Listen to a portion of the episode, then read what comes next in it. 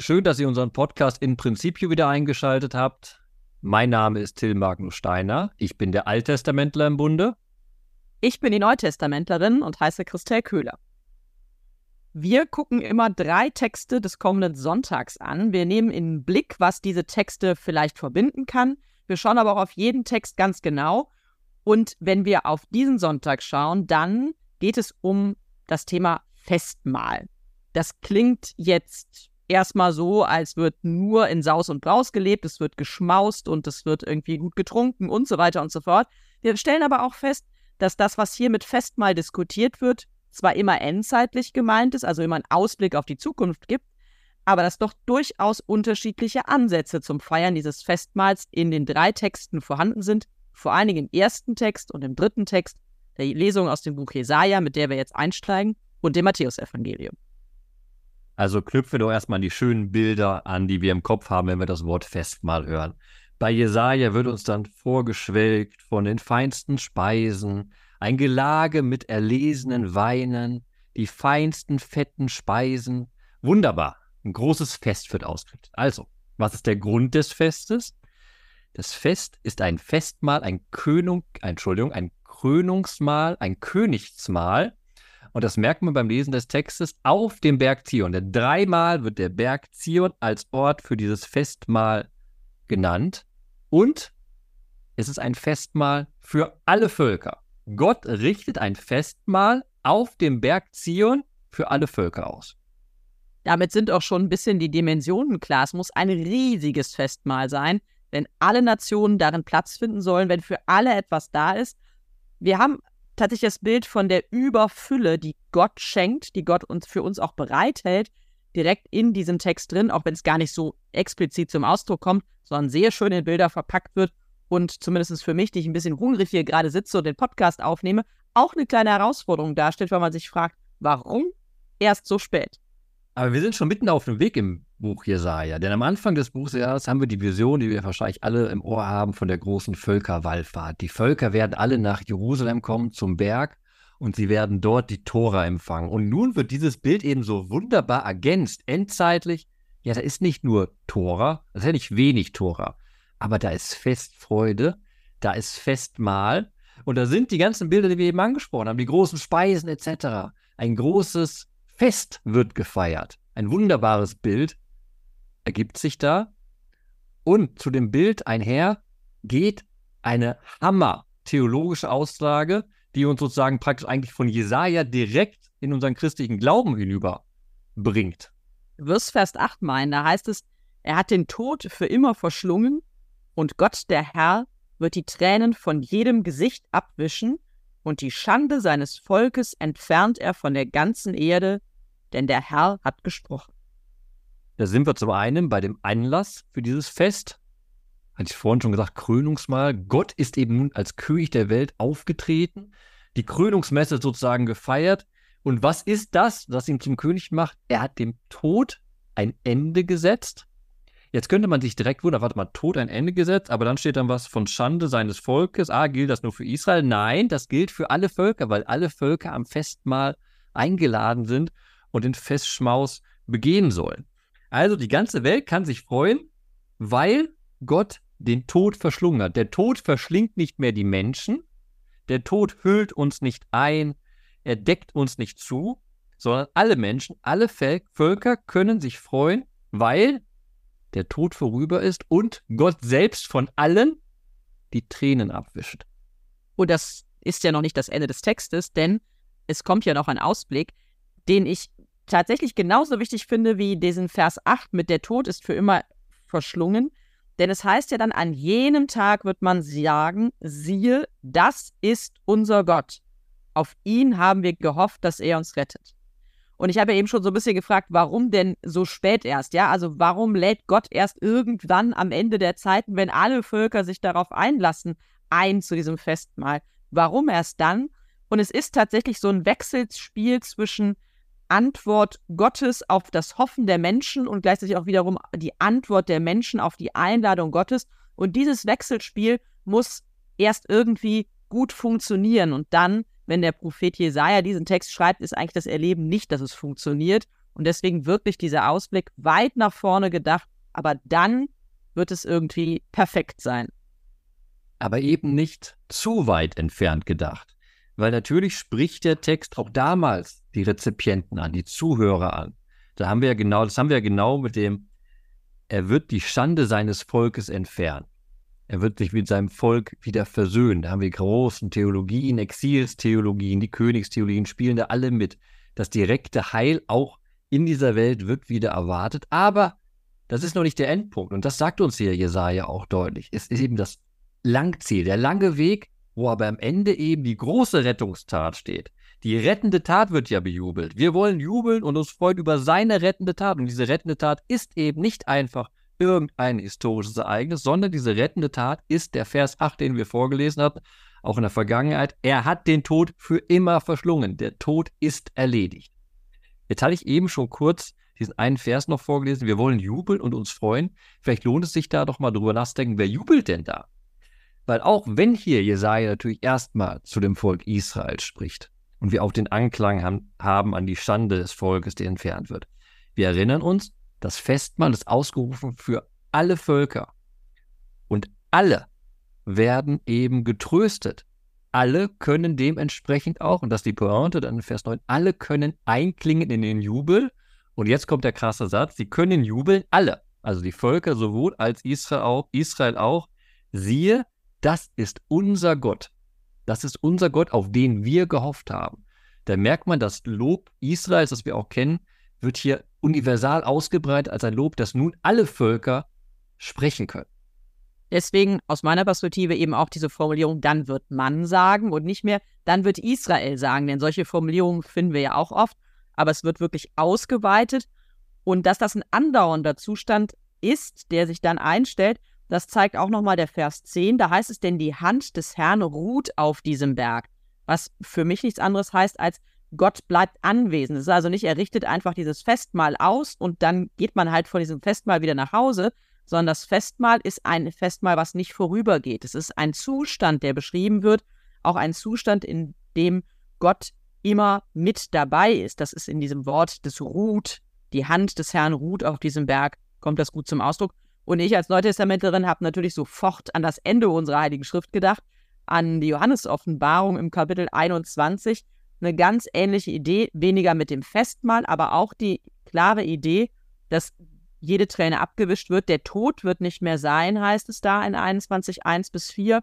Und auch da geht es darum, Gott ist immer in ihrer Mitte. Also diese Idee von Gottes grenzenloser Gegenwart, die dann für alle bereitet ist, denn da heißt es ja vorher, es wird ein neuer Himmel und eine neue Erde geschaffen. Das heißt also, allumfassend ist Gottes Wirklichkeit anwesend.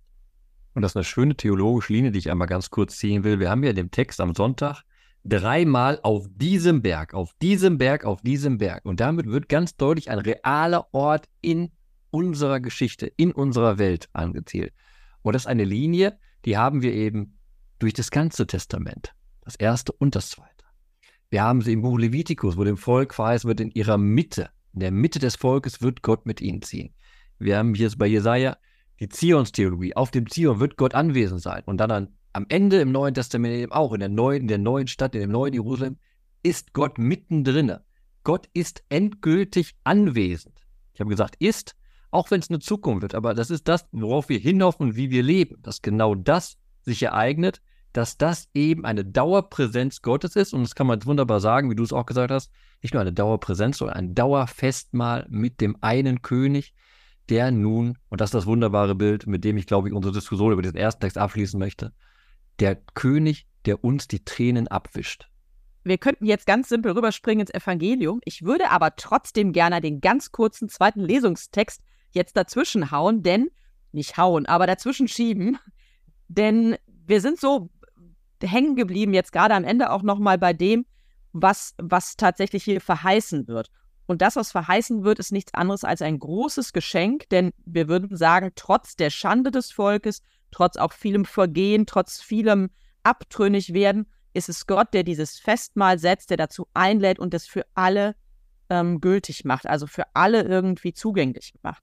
Und der ähm, Philippa-Brief, der uns in der zweiten Lesung am Sonntag vorgetragen wird, der hat einen ähm, ganz tollen Satz kurz vor Schluss. Da geht es auch ums Geschenk und ähm, vielleicht, Till, magst du ihn einmal lesen? Das ist der Vers 19.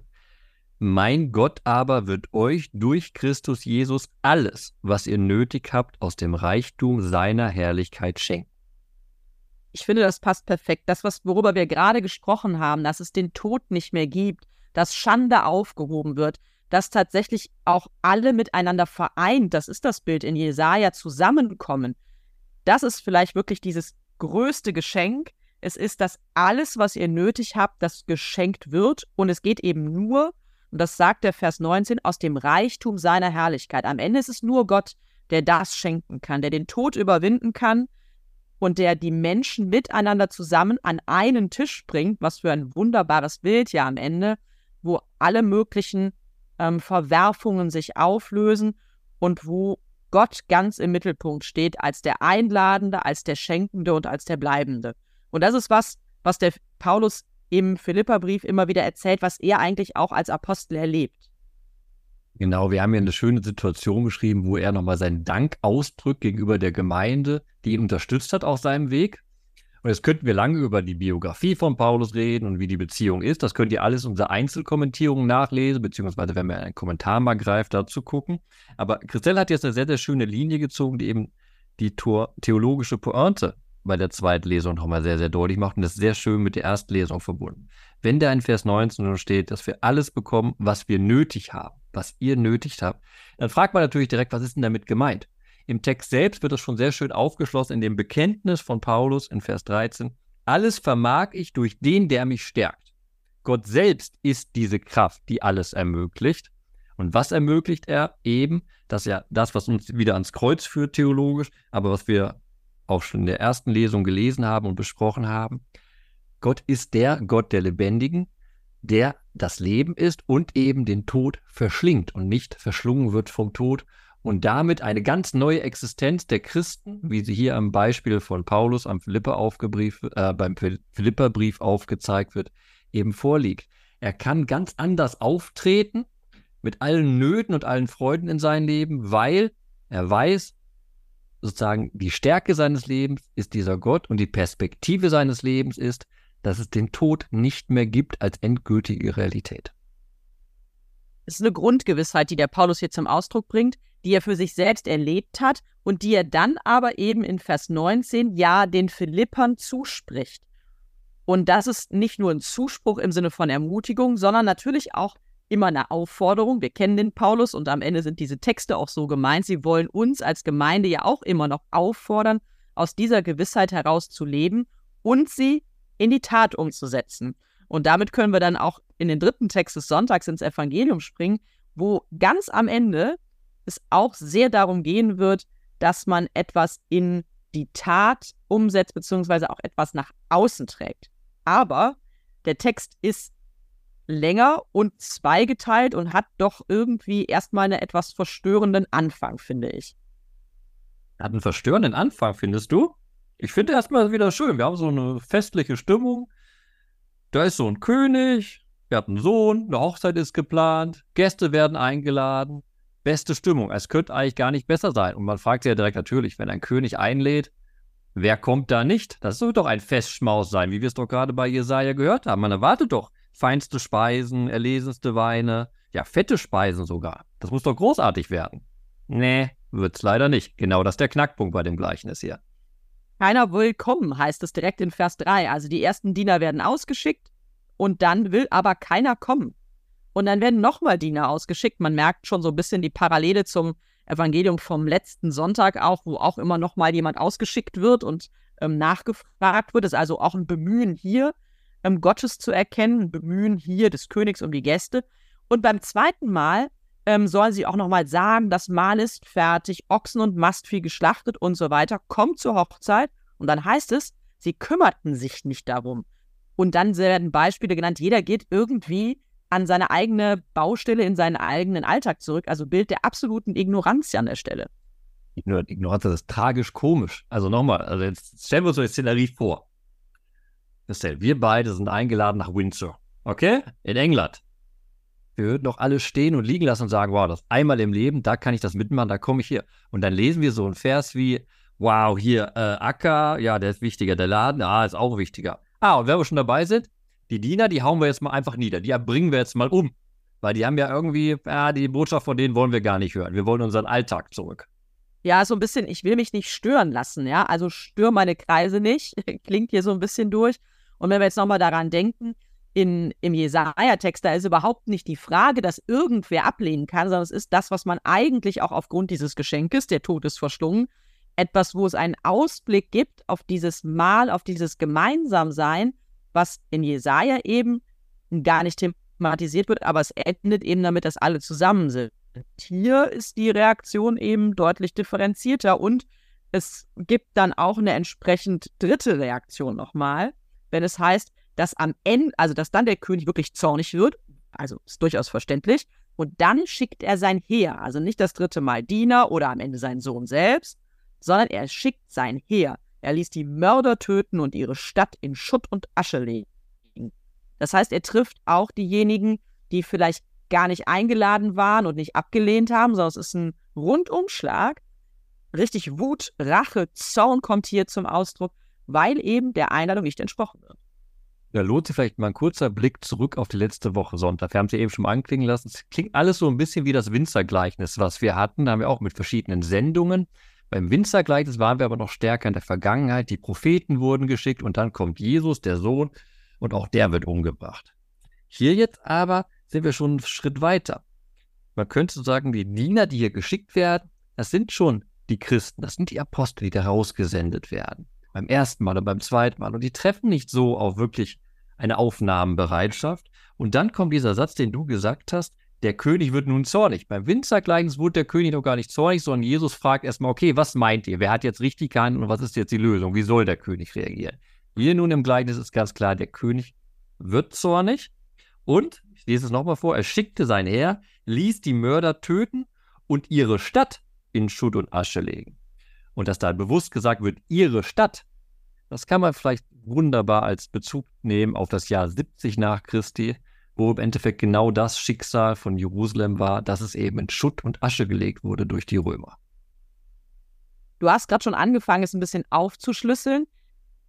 Es ist so, dass wir hier tatsächlich schon in einer ja endzeitlichen Stimmung auch sind. Es geht nicht mehr um das irdische Wirken Jesu, das als Gleichnis verwendet, äh, hier im Gleichnis den Hintergrund bilden soll, sondern das Gleichnis schaut bewusst schon darüber hinaus. Der Evangelist schreibt ja auch nach Ostern. Er weiß auch schon um den Untergang Jerusalems, wenn er dieses Gleichnis hier irgendwie schreibt, beziehungsweise es in den Kontext einsetzt. Die Diener, die losgeschickt werden, sind die Jünger Jesu. Und die Jünger Jesu treffen auch auf die jüdischen Autoritäten und sie werden abgelehnt. Also die ersten Adressaten sind die gleichen wie in den Wochen vorher. Sie werden abgelehnt. Und jetzt ist es dann so, das Heer wird geschickt, da waren wir ja noch hängen geblieben im Text, das Heer wird geschickt, ließ die Mörder töten und ihre Stadt in Schutt und Asche legen. Und damit ist auch das Erleben gemeint, dass die jüdischen Autoritäten, die ja alles so behalten wollten, die sich nicht um die Einladung gekümmert haben, auch nicht um die Einladung der Apostel, dass die erleben werden, wie ja ihr Bedeutungshorizont schwindet, denn die Stadt ist in Schutt und Asche gelegt. Und ich glaube, das ist ein wichtiger Unterschied, den man jetzt nochmal deutlich machen muss, ganz kurz. Während wir in der ersten Lesung den Hinweis darauf hat, dass es Israel gibt und alle Völker und die vereinten und auftreten, glaube ich, muss man bei dem Evangeliumsauszug, den wir da lesen, vorsichtig sein und jetzt fragen, okay, wo ist der Kontrast? Weil wir haben ja dieses Hochzeitsmahl, die Eingeladenen sind jetzt erstmal so nicht besonders hervorgehoben als irgendeine Gruppe. Könnte man sagen, okay, sind Eingeladene.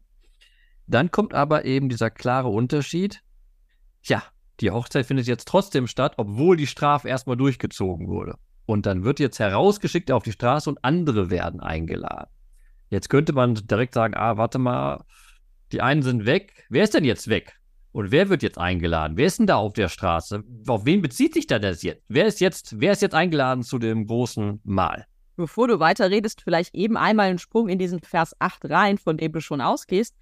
Der, der König, äh, also der, der König, der einlädt, sagt zu seinen Dienern nach dieser Strafe, das Hochzeitsmahl ist vorbereitet, aber die Gäste waren nicht würdig. Das ist genau das, worauf du gerade anspielst. Genau, und dann kommt das, was ich eben paraphrasiert habe, lesen wir es auch noch vor. Geht also an die Kreuzung der Straße und ladet alle ein, die ihr trefft, zur Hochzeit zu kommen. Alle werden eingeladen. Und mir ist jetzt einfach der Punkt wichtig, wir sind immer noch in dem Bild, in dem Königreich. In dem Königreich werden nun andere eingeladen. Werden oben nicht mehr die hohen Autoritäten eingeladen, sondern die Leute von der Straße werden eingeladen. Das Volk wird eingeladen. Ja, sogar die Guten und die Bösen, das so heißt es im Text. Also es nicht mehr, kommt nicht mehr auf geladene Gäste ein, sondern im Prinzip kann jetzt jeder kommen, auf den diejenigen treffen, die hier nochmal losgeschickt werden. Und das ist ja ein ganz großer Unterschied. Erst klare Adressaten und jetzt ja fast eine Art von willkürlicher Einladung, die ausgesprochen wird. Zur rechten Zeit am rechten Ort, der darf dann mitkommen. Genau, also willkürlich ist wunderbar gesagt. Die Bösen und die Guten, alle sollen reinkommen. Und dann wäre es schön, wenn jetzt der Text aufhören würde, ne? Das wird ein großes ja. Fest, alle wären da, egal wer, alle super Stimmung. Und dann kommt so eine extra kleine Szene. Und die ist bemerkenswert, die ist wirklich bemerkenswert. Weil da kommt jetzt nämlich nun in diese große Stimmung hinein ein kleiner Dialog.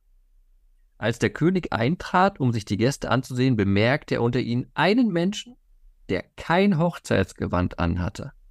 Da ist jemand in der Hochzeitsmasse drin, eben von der Straße kommt, vielleicht ein bisschen staubig, ein bisschen dreckig, so steht da mitten in der großen Feierei und fällt auf.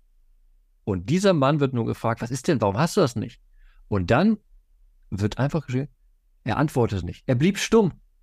Ein Moment der Stille mitten in dieser großen Szenerie des Festmahls und der großen Hochzeit. Und dann schlägt die Stimmung radikal um. Denn der König befiehlt seinen Dienern, bindet ihm Hände und Füße und werft ihn hinaus in die äußerste Finsternis. Also nicht in die Nase, sondern in die äußerste Finsternis. Dort wird Heulen und Zähneknirschen sein. Und dann, denn viele sind gerufen, wenige aber auserwählt. Das heißt, nachdem wir eigentlich gedacht haben, okay, jetzt haben wir die Kurve gekriegt nach diesen ganzen Strafen und so weiter und so fort, wir kommen in eine neue Szene rein, jetzt gibt es halt doch noch eine Hochzeit und irgendwie dürfen jetzt alle kommen, kommt nochmal wirklich eine sehr, sehr klare und durchaus auch bedrohliche Botschaft, wenn es darum geht, hat hier jemand das richtige Gewand an?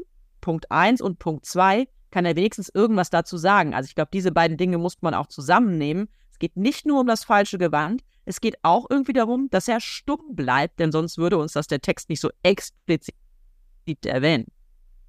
Jetzt könnte man wieder sagen, was ich eben gesagt habe, okay, der war halt mitten auf der Straße und hat gesagt, wow, eine Möglichkeit, die jetzt nur ist, ich renne direkt zu dem Hochzeitsmahl und man könnte genauso sagen, okay, jetzt steht der kleine Mann da von der Straße vor dem großen König und wird gefragt, natürlich kriegt er das Maul nicht auf. Also der arme Mann, was passiert denn denn da? Wir müssen jetzt eben nochmal versuchen zu entschlüsseln, worum es hier geht. Also wir hatten diejenigen, die erst eingeladen waren, die wollten nicht, wenden sich ab, sind ignorant etc. Jetzt geht es um die Masse, die eingeladen ist und auf die Einladung antwortet. Das heißt, diejenigen, die tatsächlich ähm, dem Ruf Jesu, dem Ruf der Apostel folgen und sagen, ja, ähm, ich lasse mich auf diesen Christus ein, ich lasse mich auf diesen Gott ein, der den Tod vernichtet und so weiter und so fort.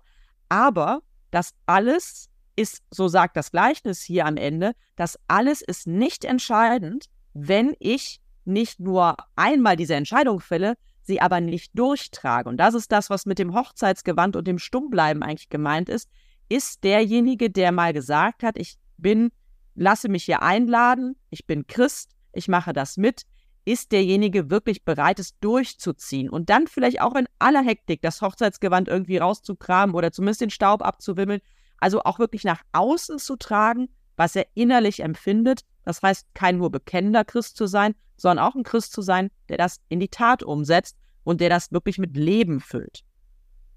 Du hattest eben darauf hingewiesen, dass ja dann bei der erneuten Einladung, eben die an alle Menschen rausgeht, eben auch steht, dass alle eingeladen sind, gut und böse. Jetzt kommen wir sozusagen in, eine, in die Feinunterscheidung ein bisschen rein. Okay, alle sind eingeladen, alle dürfen reinkommen, aber man muss eben, wie du auch richtig gesagt hast, antworten auf diese Einladung wirklich, sich dementsprechend verhalten. Und dann haben wir zwei Dimensionen. Einerseits, dieses Hochzeitsgewand steht eben für eine äußerliche Erkennbarkeit als Christ. Auftreten als Christ, wirklich Christ sein und zeigen, dass man Christ ist. Und gleichzeitig auch das Christsein vor Gott selbst zu bekennen. Gott zu antworten. Also in der Welt als Christ aufzutreten und Gott gegenüberzustehen und sagen, ja, wie wir es in der ersten Lesung hören, ja, das ist mein Gott, auf ihn habe ich gehofft. Wichtig ist deswegen auch wirklich dieser letzte Vers am Sonntag, der hoffentlich im Ohr bleibt. Viele sind gerufen, wenige aber auserwählt. Es geht hier darum, dass die Auserwählung tatsächlich nicht der Akt Gottes ist, sondern das ist der Ruf, von dem im ersten Teil die Rede ist. Die Auserwählung ist die Antwort. Ich erweise mich als würdig. Es ist meine Form des Handelns, meine Art und Weise, auf die Einladung Gottes einzugehen. Und wenn du es mir erlaubst, klinke ich mich da jetzt mit meinem Bibelvers der Woche direkt ein, weil wir haben jetzt sehr oft dieses, dieses Antworten auf diese Einladung besprochen. Und mich fasziniert es wirklich, wenn wir da lesen, der aber blieb stumm. Der, der dazu Rede gestellt wird vom König, bleibt stumm. Und ich finde das wunderschön, weil wenn man das mal positiv wendet, sozusagen zwischen den Zeilen liest, heißt es doch, selbst der zur Rede gestellte hatte dann nochmal die Chance zu sagen, ja, guck mal, ich war so beeilt von der Straße, ich hatte nicht mal mehr Zeit, mir den Staub von den Kleidern zu klopfen. Er hätte antworten können. Stumm bleiben im Angesicht Gottes, egal in welcher Situation, ist das Falscheste, was man machen kann in dem Punkt. Und wir hatten gerade geredet über äh, Christsein, äußerlich als Christ auftreten, Einladung zwar annehmen, aber es muss eben auch eine lange Wirkung haben. Und einfach bei diesem, bei diesem Moment, was ich vorhin beschrieben habe, diesen stummen Moment mitten in diesem großen Fest stehen zu bleiben am Sonntag, um genau darüber nachzudenken, dass wir uns doch immer auch gegenüber Gott verorten müssen, indem wir auf ihn antworten und nicht stumm bleiben. Äh, das ist eine schöne, schöner Gedanke, den ich mitnehmen möchte, gerade wenn man so viel über Stille und Schweigen im Angesicht Gottes denkt. Nee, Antworten ist der richtige Punkt. Auch mein Vers hat was mit Antworten zu tun. Im Text aus dem Buch Jesaja heißt es ja in Vers 9, wir wollen jubeln und uns freuen über seine rettende Tat. Wir haben da schon viel zu gesagt. Ich lege einfach noch dazu und vielleicht bleibt das dann auch die ganze Woche bei euch im Ohr, so wie es bei mir jetzt im Ohr geblieben ist. Es gibt einen wunderschönen Gesang von der Gemeinschaft von Thésée, das heißt, jubelt und freut euch über den Herrn, er hat Großes an uns getan. Ein ganz tolles, ganz tolles Lied, was ins Gebet führt und vielleicht ist es genau das Richtige für diese Woche. Wunderbar. Und vielleicht folgt ihr uns auch noch in die Einzelkommentierungen dieser Bibeltexte, beziehungsweise ihr könnt dann auch noch auf Facebook euren Vers teilen, der euch wichtig ist. Nicht nur mit uns, sondern mit allen, die ihr gemeinsam hören. Den Link dazu findet ihr unten in den Show Notes. Also viel Spaß beim Bibelentdecken.